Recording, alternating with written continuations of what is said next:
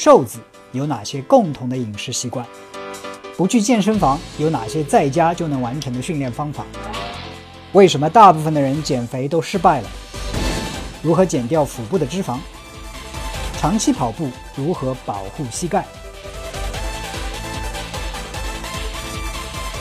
每天坚持喝酸奶好还是牛奶好？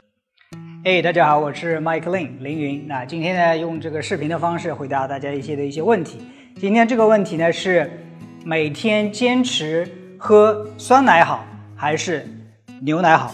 那这个问题看似好像一般。给一个简单的回答，酸奶好还是牛奶好就结束了？No，其实这个问题没有那么的简单，这也就是为什么很多人可能脑子里有疑惑。那今天呢，我就花几分钟来讲一下。我会先讲一下到底该不该吃奶制品。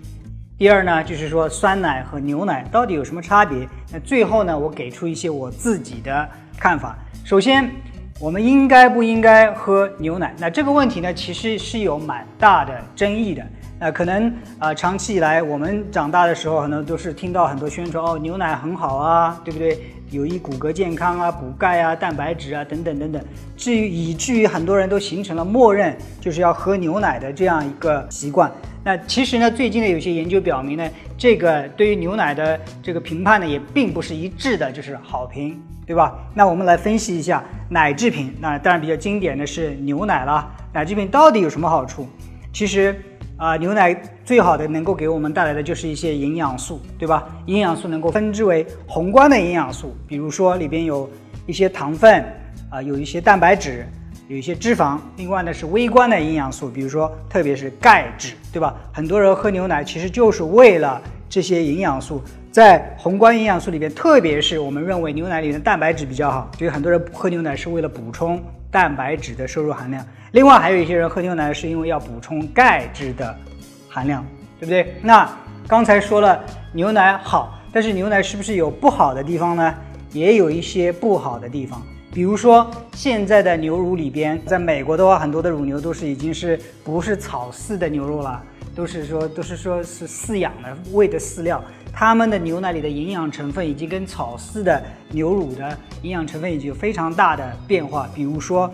啊，里边的脂肪酸啊，以前草饲的时候里边很多有益的欧米伽三的脂肪酸，现在都是啊饲料饲出来，它们的脂肪的比率已经发生变化。另外一个呢，就是说以前啊都是食现在的这种环境污染，牛奶呢其实吃了很多草，草上可能会有一些除除草剂啊，有些有毒的物质呢就在牛乳里边进行浓缩了，所以除了那些营养成分之外，还可能含有一些有害的这样的物质。OK。啊，另外一个呢，其实关于是不是应该喝牛奶呢？就是我们刚才辩证的看，有营养素，也可能有一些有毒害的一些一些一些元素，对吧？另外，我们再看，如果说我们喝牛奶或者吃奶制品的最主要的目的是为了获取这样营养素，这些营养素的话，特别是蛋白质还有钙质的话，有没有其他的可以获得这些营养素的来源？那答案是 yes，是肯定的。首先，蛋白质的来源啊，我们除了喝牛奶，还其他有鸡蛋，有瘦肉。有鱼，如果说你吃素的话呢，还有很多的豆制品，都是含有非常高的蛋白质的含量，所以并不一定要从牛奶里来摄取这个蛋白质。另外一个营养素钙质，对吧？除了牛奶里的含量比较高之外，有一些蔬菜，还有一些比如说豆腐，做豆腐的时候里面是要添加钙的，还有一些是比如说虾皮、小虾米里面钙质的含量非常非常的高，所以不管是蛋白质也好，还是钙质也好，都有其他可以替代的。这些食物能够获取这一些，那讲了那么多，我自己的看法到底是什么呢？我觉得是 OK 去吃的，当然，呃，最好是吃有机的乳制品，但是一定不要把认为牛奶是获取这些营养素的唯一的来源。OK，所以这是第一个部分，到底该不该吃奶制品？第二个部分是酸奶和牛奶到底有什么差别？其实酸奶的制作过程呢，可是可能有些朋友其实是可以自己去制作酸奶的，就是把牛奶买过来，放一些乳酸菌进行发酵以后之后就变成了酸奶。但是加了这个乳酸菌之后，到底有什么变化呢？主要的变化呢是两个。第一个，这些乳酸菌呢能够把牛奶里的一些营养成分进行分解，包括有些乳糖进行分解，包括有些蛋白质。进行分解，包括一些脂肪可能也进行分解。那分解的好处是什么呢？可能我们更加容易吸收，对吧？我们知道蛋白质吃进身体里是要被分解成为多肽，然后成为氨基酸，才能可能进到血液里边去啊。然后呢，还有一些。啊，如果说乳糖进行分解之后的话，很多人是对乳糖可能有过敏，分解之后可能过敏性呢降低一点点，这是第一个好处。加了乳酸菌之后，第二个好处呢，就是这些乳酸菌是本身是具有活性的，虽然没有害，但是它是活的。其实绝大部分的细菌呢，对人体呢都是无害的。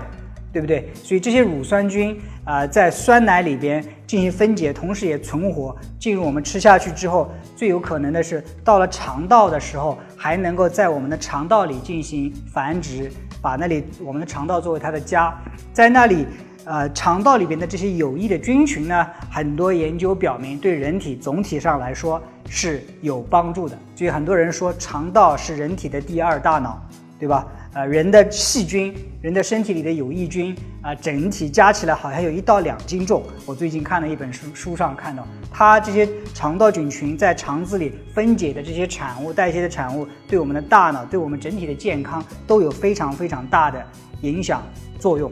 你看，所以这是乳酸菌的主要两个好处。所以总体上来说，如果说啊牛奶的来源都是一样的话，乳酸菌应该比牛奶要好一些。所以我的建议是我自己呢。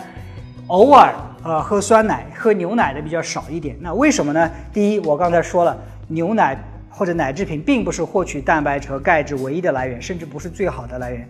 但是呢，又不失为一个非常方便的来源，而且啊，根据你的口味，可能有些奶呢还很好吃，OK，或者很好喝。所以我可能一周一两次会吃一点啊酸奶。第二，我的建议对于。啊，选择酸奶和牛奶之间，如果是奶源都是一样的话，我会倾向于选择酸奶。原因是酸奶被经过乳酸菌的分解之后，营养更容易吸收。第二个，有生菌、益生菌在肠道居住下来之后进行繁殖代谢，对整个人体的身体呢是有有益健康。